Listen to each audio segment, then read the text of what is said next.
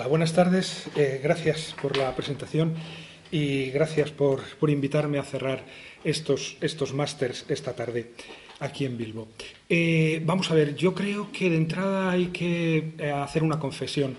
No podemos de ninguna manera pretender, y menos frente a un tema tan complejo como el que abordamos esta tarde, que lo hacemos desde certezas y menos que lo hacemos a partir de datos, como Bien recordaba el gran filósofo alemán Hegel, no hay nada más abstracto que una concreción. Y cuando pretendemos estar manejando o estar leyendo datos concretos, lo que estamos haciendo casi siempre es ceder el alma a, otros para que la gestionen en nuestro lugar. Quiero decir que eso que llamamos datos, que viene del latín datum, es lo que nos es dado,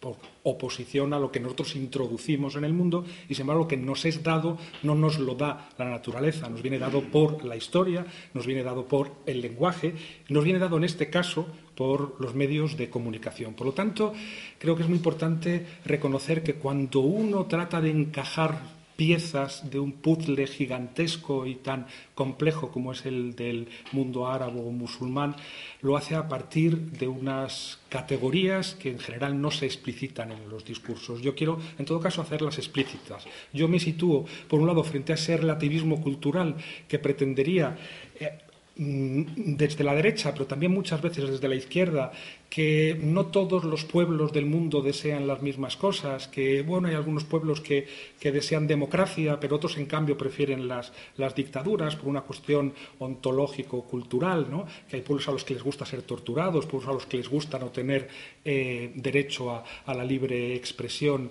etcétera, frente a esa eh, pretensión relativista cultural que ha dado mucho juego, insisto, tanto desde la derecha como desde la izquierda, y frente a la pretensión típicamente colonial, en virtud de la cual habría toda una serie de, universales que eh, a través de la transparencia estarían eh, mm, haciendo avanzar el, mundo hacia cotas cada vez mayores de progreso y eso eh, mediante B-52, mediante eh, tanques, mediante eh, misiles balísticos refinadísimos y mediante todo un aparato mediático que configura el, modo en que abordamos la realidad. no hay ningún placer comparable al de entender ni el juego, ni el orgasmo, ni los parques temáticos, eh, pero es verdad que en este caso mm, el placer que produce entender algo sobre el mundo árabe-musulmán es menor por dos motivos. Primero, porque lo que se entiende cuando se entiende algo suele resultar atroz y en segundo lugar porque en general entendemos, entendemos muy poco. Yo querría, por lo tanto, en los próximos minutos abordar un eh, panorama general de lo que ha ocurrido en los últimos cuatro años. Como sabemos, en el mundo árabe-musulmán en los últimos cuatro años pues han, ocurrido demasiadas cosas, quizá como para que podamos fácilmente eh, atarlas en un, en, un paquete, en un paquete manejable. Y por eso yo creo que me gustaría empezar desde dos presupuestos que recojo de una de, uno de los últimos números de la revista Esprit francesa, donde se habla de, esta, eh, de este desorden, nuevo desorden mundial. A lo largo de las últimas décadas, cada cierto tiempo se eh, anunciaba un nuevo orden mundial. ¿no? Bueno, pues yo creo que ahora más bien nos enfrentamos claramente a un nuevo desorden mundial, a partir de dos presupuestos, que son los que de alguna manera guían mi, mi análisis. El primero es el de que la hegemonía de Estados Unidos es una hegemonía muy erosionada que a partir del 2003, de la invasión de, Irak, ya no puede eh, controlarlo todo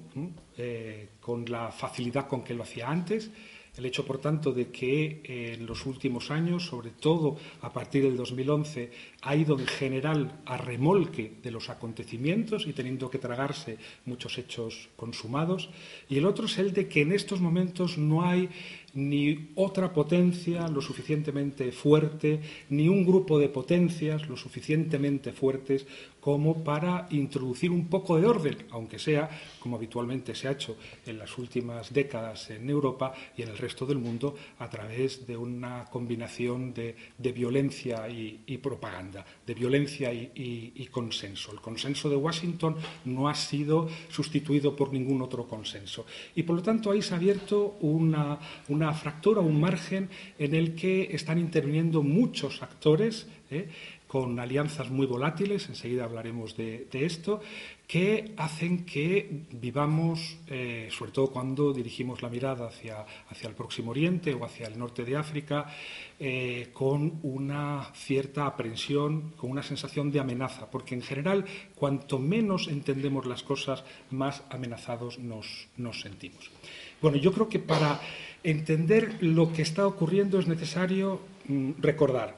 que en el 2011 hubo toda una serie de revueltas, revoluciones, intifadas, ¿eh? que sacudieron toda la región, desde Mauritania hasta la propia Arabia Saudí, y que cuatro años después, en un cliché que se ha generalizado, popularizado también, tanto entre las derechas como entre las izquierdas, es como si hubiéramos pasado, de, dicen, ¿no? de, las primaveras, de las primaveras árabes a, los, a, los, a los, inviernos, a los inviernos islamistas. ¿eh? cuyo colofón es la aparición de esta fuerza hace ahora, hace ahora un año que tiene bajo su control pues, el 25% del territorio de Siria y el 25% del territorio de, Irak. Bueno, eh, yo creo que es importante eh, mm, que empiece diciendo eh, lo que ha habido es una revolución fallida. Antonio Gramsci, el gran filósofo comunista, decía que el fascismo es siempre el resultado de una, de una revolución fallida y creo que esa revolución fallida lo que ha hecho cuatro años después es volver a traer a la primera línea de la escena a las tres fuerzas mellizas contra las cuales se rebelaron los pueblos de la zona, pueblos que querían democracia, que querían dignidad, que querían justicia social y que se levantaron contra esas tres fuerzas eh, eh, convergentes que se retroalimentan entre sí de manera que no es posible combatir una sin combatir las otras dos, que son las intervenciones imperialistas, las dictaduras locales y las, eh, los yihadismos eh, radicales eh, islamistas. Y conviene entonces hacer un poco de historia para ver cómo hemos llegado hasta aquí. Y hacer un poco de historia significa fijarnos en dos acontecimientos axiales en los últimos 100 años que son los que han configurado el mundo eh, árabe, el Próximo Oriente y el norte de África en eh, el formato que hoy conocemos. El primero, eh, que probablemente hace unos, hace cinco años, pues formaba ya parte de la historia, de la historia adquirida, de la historia asumida, son los acuerdos de Sykes-Picot del año 1916. En ese año, 1916, en plena guerra mundial, en plena descomposición del Imperio Otomano, que eh, mm, dominaba malamente, pero dominaba al menos formalmente toda la zona, Francia e Inglaterra, potencias coloniales, se reparten en una mesa, como han hecho siempre las potencias coloniales, se reparten esta zona, esta zona del mundo. Y van a establecer en el año 1916, hace ahora por tanto casi 100 años, las que van a ser hasta el año pasado las fronteras eh, reconocidas, establecidas y aparentemente eh, intocables del próximo, del próximo Oriente y, y, del norte de África. Ese es el primer acontecimiento. Y digo, es muy importante porque la paradoja es ver cómo hoy esas mm, eh, fronteras que han sido denunciadas desde, desde el mundo árabe, desde el mundo árabe musulmán, por las fuerzas, digamos, panarabistas, nacionalistas y de izquierdas, hoy han sido, de hecho, modificadas, suspendidas por la intervención del Estado, del Estado Islámico, que de entrada ha borrado la frontera entre, entre Irak y Siria. Es una paradoja, en efecto, que hoy nos encontremos con que esas fuerzas nacionalistas que siempre denunciaron los acuerdos de Sykes-Picot estén de alguna manera eh, eh, reivindicándolas, mientras que es una fuerza absolutamente retrógrada y reaccionaria como el Estado Islámico la que ha suspendido, de hecho, esas fronteras. Pero es muy importante recordar ese, ese, ese acontecimiento, ese acuerdo eh, colonial para entender mm, eh, cómo se configura esa zona del mundo en términos, en términos geográficos. Y el segundo es el año 45, que en realidad son dos acontecimientos más o menos en torno a la misma fecha, uno un poco más tarde, 45 y 48. En el 45,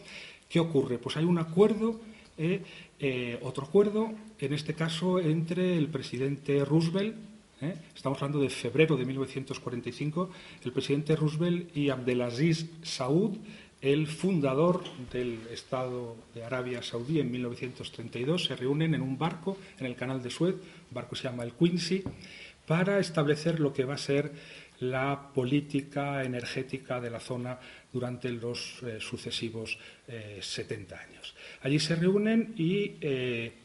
mm, a cambio de gestionar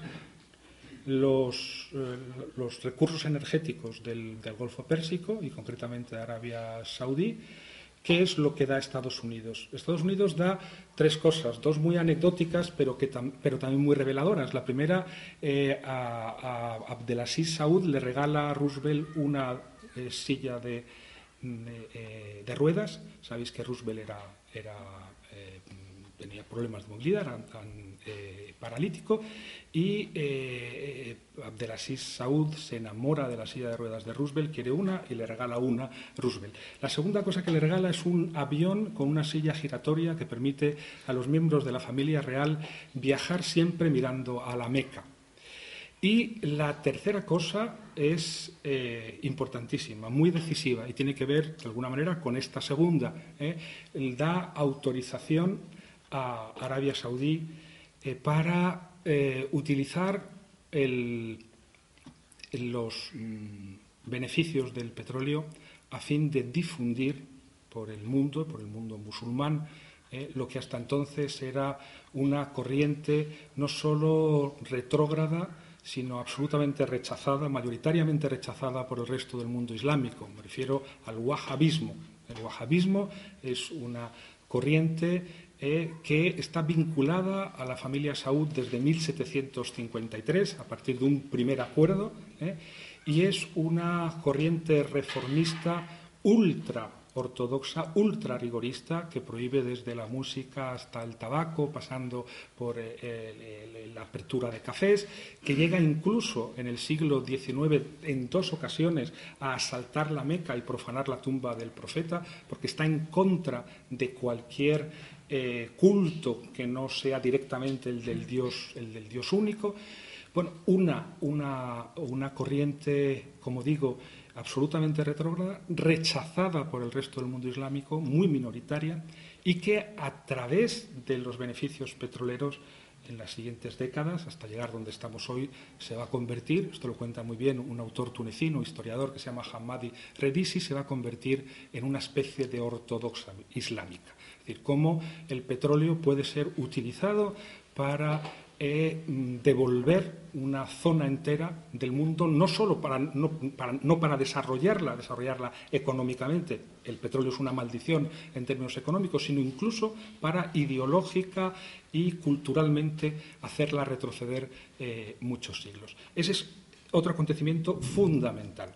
Y el siguiente, en el año 48, es obviamente la fundación del Estado de Israel, Estado sionista de Israel, que se clava como un puñal en el corazón de la, región y en torno al cual se van a eh, organizar toda una serie de alianzas y de, de pugnas eh, que van a marcar a sangre y fuego, como sabemos, hasta hoy el destino de la, de la región. Eh, estos tres acontecimientos son fundamentales. Acuerdos Sykes-Picot 1916, 1945, los acuerdos del Quincy entre eh, Abdelaziz eh, Saud y Roosevelt, entre Arabia Saudí y Estados Unidos, y en el año 48 el reconocimiento del Estado de Israel